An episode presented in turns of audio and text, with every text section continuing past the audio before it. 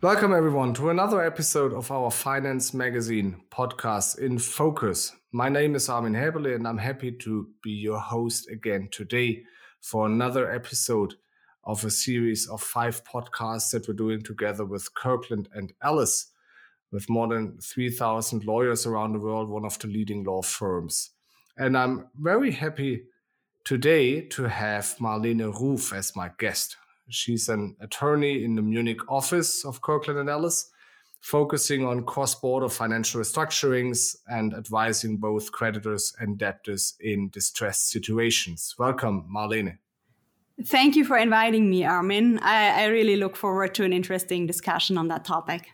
Yeah, we surely shall have, because obviously restructuring is a tricky issue at the moment, right? We seem to see much less restructuring out there than one might expect after two years of a global pandemic. So, my opening question to you, maybe a little bit provocative, is Is restructuring dead? Do you actually have anything to do at the moment? It's it's a good question. Um, the short answer is no. Restructuring is not that, and yes, uh, there is something to do in the restructuring market. Um, the long answer is that almost two years ago, the world was hit by a crisis that was completely different from anything we have ever seen before. And COVID 19 turned the economy upside down. But as you mentioned, it didn't result in a massive wave of restructurings. Why? Because not only the crisis, but also the reaction to it by governments across the world, including Germany, was different from anything before. In the restructuring market, the repercussions of the pandemic will therefore continue to influence our work for months, if not years to come. And the reason for that is that companies of all sizes and across nearly all sectors have been hit by the crisis, including companies that were healthy before, that had good prospects, that were expanding. And that has made all the difference all over Europe and in other parts of the world as well, um, governments and state owned banks have made enormous efforts to save these viable companies. In Europe, billions of euro worth of loans have been extended to companies economically hit by the crisis. And these loans that were extended, they were not expensive, they were cheap. The money has been flooded uh, with cheap money, and that clearly helped to stabilize the, com- the stabilize the economy. But not only the healthy companies that I mentioned before have been rescued, but also almost all companies that were struggling suddenly got some relief. There's a couple of reasons for that. First reason is that at that time, everyone was struggling. So it was difficult uh, to identify whether difficulties uh, were COVID induced or otherwise self inflicted. The second reason is that even if it was clear to the stakeholders involved, including financial creditors, that the business had been struggling pre COVID, often there was just no appetite on the side of the financial creditors to go through restructuring in the middle of, uh, of a worldwide crisis. In some cases, governments applied pressure on banks to facilitate business rescue and not to be overly aggressive with distressed debtors. In the case of covenant breaches, many applied a wait to see in strategy. Um, and coming to the third reason, if financial debt was due to be refinanced uh, during the pandemic, there was cheap money available in the market, and creditors agreed to financings based on pro forma EBITDA, generously taking out all COVID effects and in some cases potentially making numbers look better than they would have been without COVID. Okay, so to cut it short, we, we have actually not seen a lot of restructuring recently for these various reasons that you rightly mentioned. But how long can we expect that situation to continue? Well, uh, we think the situation is already changing. Over the over the last couple of years, we saw that is it has become um, increasingly difficult for companies uh, to get uh, to get to get access to the capital market and to refinance when a maturity was upcoming. That doesn't mean that many companies weren't able to refinance, but it just got significantly more difficult, and some have already failed and these are now the restructurings that we are seeing. And we think that uh, this will uh, this will increase in the in the near and uh, midterm future. Okay, so when we say liquidity at the moment is a no-brainer, there's enough liquidity out there. But what about other aspects such as covenant breaches or, or actual refinancing needs that you've just mentioned? What can we expect? Back there, especially maybe talking about the covenant issue? Yeah, I think where during the crisis, um, covenants have often parties have agreed on things like covenant holidays, for example, and these holidays will at some point uh, end. Like like all holidays, like like all holidays, covenant holidays uh, will will end as well. Um, and also where financing arrangements did come with financial covenants for financing that was incurred during the crisis, the covenants were generally lighter um, than a few years ago. Uh, and another point is that financing parties have also adjusted covenants. Uh, they've not only agreed to covenant holidays, but also have adjusted companies to allow the debtor um, to take into account the effects of COVID the question when the uh, when the cover when, when the holidays run out or when financial covenant levels will go back to to pre-crisis levels the key question will be whether companies uh, have managed to get back to pre-covid numbers. And in case of companies that have been um, that have been struggling before the key question will then be whether they've managed to improve performance compared to pre-COVID and grow back into their larger capital structure if they took new money. And here it would just be, be a surprise if many struggling companies uh, have achieved that. Talking about maybe a rather specific but still interesting German institution um, that has been very active during the COVID 19 pandemic is the Germany state owned bank KfW Kreditanstalt for Wiederaufbau, which has been a big lender over the last few years, especially providing cheap loans for, for stabilizing um, companies and the economy as a whole. And, and there's a big discussion now what will happen when these loans actually are up for refinancing? What, what do you expect there?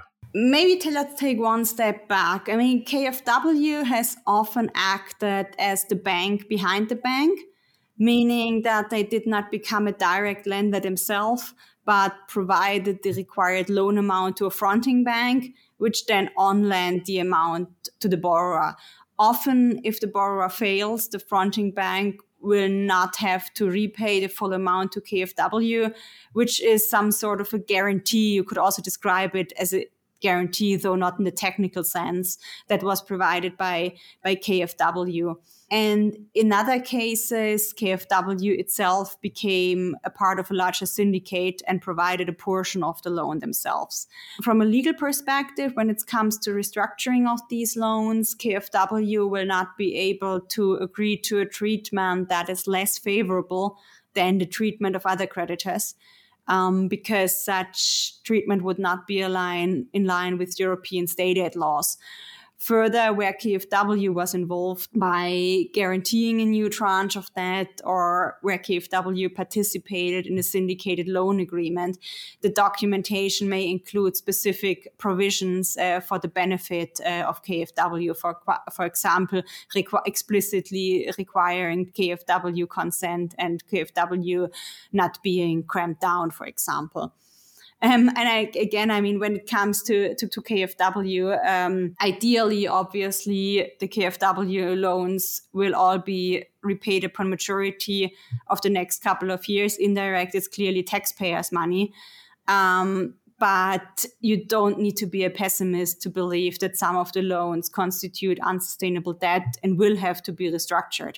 I mean, KfW, like each other bank, will have considered the risk when providing loans, but often as I said before, loans were provided on pro forma EBITDA, not taking into account negative COVID effects, uh, based on future growth rates and so on. And that will not necessarily be achievable in all cases there are companies out there who are completely overlevered, also, also companies that did receive stated loans. Um, as in the crisis, the focus was on getting enough cash in without really looking at whether the company will be able to bear such a level of debt from a leverage perspective.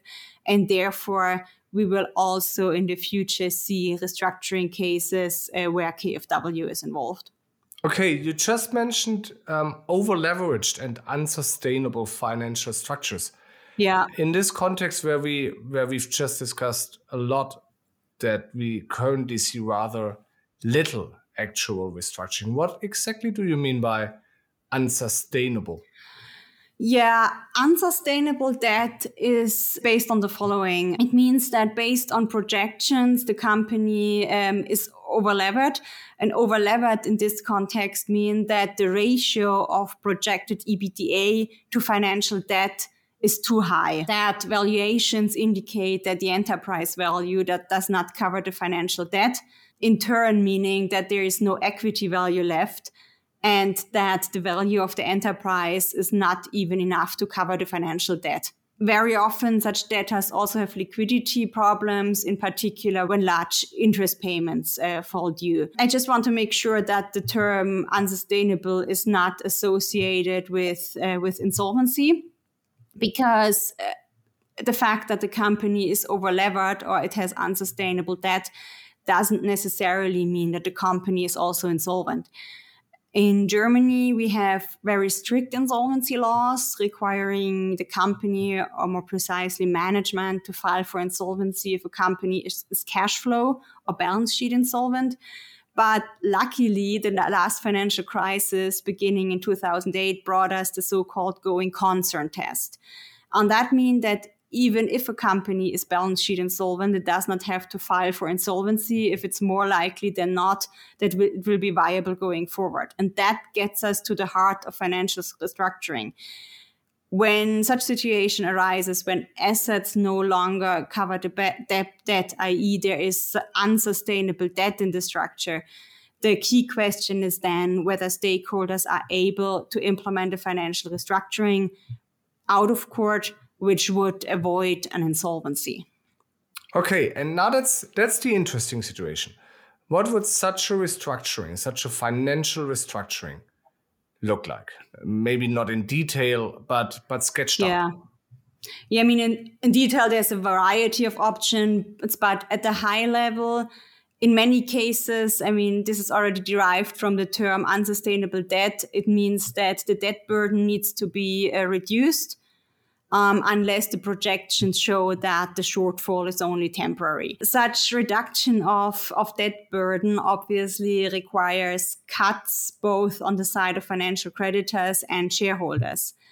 In the scenario I described earlier with enterprise value not covering the debt, the equity value is zero shareholders are out of the money, as we said. A, that's a rather typical term uh, amongst uh, amongst advisors in, in the, in the restructuring market. Financial creditors may well be at least partially out of the money, meaning that the value covers part of their claims, but still not the full amount. Um, and the part that is not covered and even more because in many cases a company whose enterprise value just merely covers the debt is not considered viable needs to reduce debt and this could be done for example by either waiving the debt or by transferring it to a holding company as subordinated debt so that it is no longer a burden on the operating business. And as you can imagine if creditors are in principle willing to agree to such a haircut, i.e., a reduction of their claims, they will want something in return.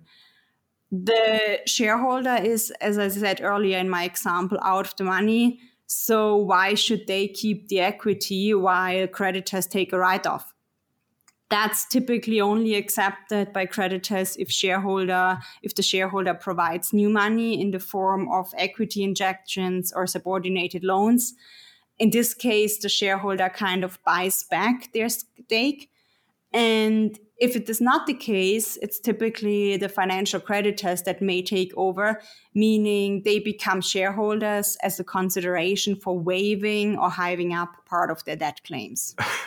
Unsurprisingly, it does not exactly sound like a situation where anyone wants to find themselves in, right? Um, I mean, giving up equity, waiving debt. Indeed.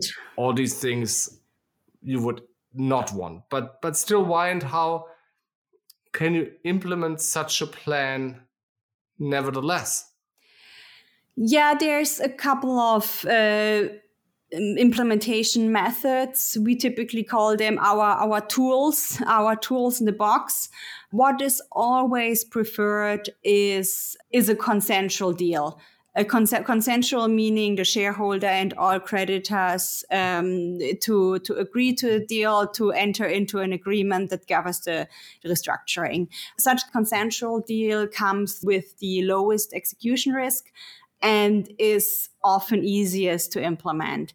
If all stakeholders acknowledge their position in the capital structure and act rationally, there is actually a good chance of reaching a consensual deal that benefits the company, its employees, the creditors, and also the then former shareholders. If that doesn't work, um, there are alternatives. One is an English scheme of arrangement that has often been used in the past also to restructure German debtors. It is initiated by the debtor and requires support of 75% of creditors by value and a majority by number who vote in the process. It requires careful preparation. In particular, is the debt if the debtor is not an English company, but the process is nevertheless well tested. English courts are experienced. And in the past, a number of German companies have used schemes to restructure their financial debt. and there's a very similar new German scheme. Indeed. As well. It's actually very hard even for Germans to pronounce. Um, the StaRUG. Um, what exactly is that? Indeed, the StaRUG, we also call it uh, the German scheme. yeah, that, that's, that's, often easy. more easy, more easily understood by our our non-German speaking clients. Uh, the StaRUG, just like the English scheme, allows for financial restructuring by majority decision and thereby making holdout strategies uh, less uh, less attractive. In a StaRUG process, creditors are grouped into classes and vote on a restructuring plan. The restructuring plan can then implement a variety of measures such as maturity extensions, haircuts, and also debt for equity swaps. Unlike in a consensual restructuring, you don't need each and every creditor to consent, but you can cram down non consenters. And under certain condition, you, conditions, you can even cram down a whole class of creditors. The issue is at the moment that the German scheme has only been used for companies with co- with smaller capital structures. I think the largest was around 50 million. Nevertheless, I think going forward, we will also see larger companies making use of the German scheme.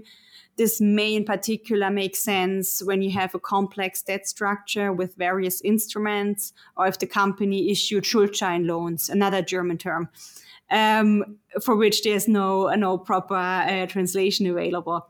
The issue with Schuldschein loans is that these can only be restructured consensually with 100% lender consent, which provides opportunities for holdouts. And the requirement of having to get all lenders on board for a deal has led to the insolvency of the borrower in more than one occasion. And the new German scheme may serve as a way to save such companies. Now, you've mentioned dissenting creditors, notably, but notably not uh, dissenting shareholders, which might also easily be the case, right? What happens there? Yeah, that that's also a very good, very fair point.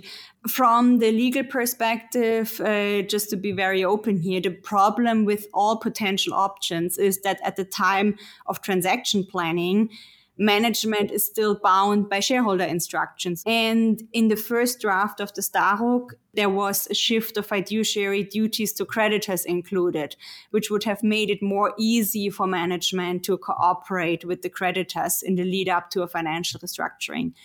Unfortunately, this feature didn't make it into the law. And it is something that would make restructurings where a shareholder is out of the money easier. And we believe that such feature should be included in the law going forward. And we still hope for it to be included at some point. Nevertheless, there is a way if the creditor is is not constructive, um, in, if the debt is secured by share pledges. This means you have a pledge over the shares in the in the target company and in a crisis, creditors may well have the option to enforce such share pledge if the shareholder is not cooperative, meaning that they make use of the pledge and take the company away from the current shareholder without cooperation. This is done rather regularly when creditors benefit from Luxembourg law share pledges, as enforcement there is straightforward and luckily, many PE structures that are being set up include such Luxembourg holding companies. And then the creditors often also have share pledges. If that's not the case, and there's only a share pledge over a German company, enforcement is more difficult as the enforcement process in Germany is not designed for share pledge enforcement. It's it's like uh, more more it's like more appropriate or was meant uh, was meant to to govern like uh, enforcement enforcements over over your cow or your golden watch or something like that and uh, therefore as it's not designed for for share pledges when it was put in in place like more 100 more than 100 years ago it comes with higher execution risks but nevertheless it is still an option. Um, following such enforcement you would then still have to restructure the capital structure because just taking away the company only means you have a new shareholder but you're still not rid of your your indebtedness. And then after that step is, is completed, i.e., you have taken away away the company from the non-cooperative shareholder, the creditors can consensually agree to a debt restructuring, or if they are dissenting creditors in a group and there is a standard intercreditor agreement in place, that can often be restructured by majority decisions under the terms of the intercreditor agreement following an enforcement. Okay, um, so even assuming that we might not bring cows and watches to most restructuring cases, um, it sounds to me like there's actually more happening beneath the surface than what meets the eye currently. So, what do you expect? Do you see the famous zombie companies, Walking Dead companies, to come back with a vengeance anytime soon? Yeah, I mean, there's been a lot of talk uh, about uh, about zombies and the de- and the Walking Dead coming back, uh, but actually, we don't expect a huge wave of financial restructurings to hit us all of a sudden, which you could compare with uh, with kind of a zombie ap- apocalypse or so. Um, I'd rather think that in Germany, with the economy being stable and also expected to remain rather stable, it is way more likely that instead of a wave, we will see a moderate increase in cases.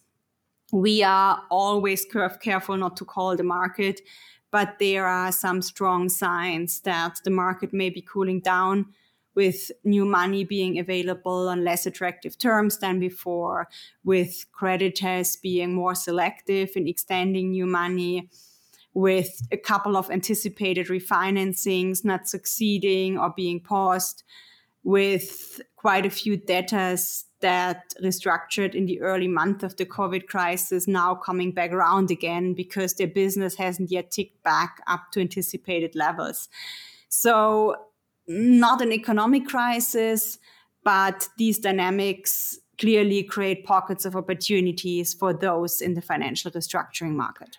Great, Marlene. Thank you. Thank you so much for your insights. Um, conscious of the time, though, I would stop here, though we could keep on discussing for quite some time. And everyone out there, thank you very much for tuning in, for joining us for our podcast today. My personal takeaway for everyone out there is to be alert not scared, but alert of what's happening in the restructuring market, maybe to some degree beneath the surface, as we've just said in the end. And Marlene, once again, thank you so much for sharing those insights with us. Thank you, Armin. Thanks for having me. And uh, it was, was a great conversation. Thank you very much for being with us today.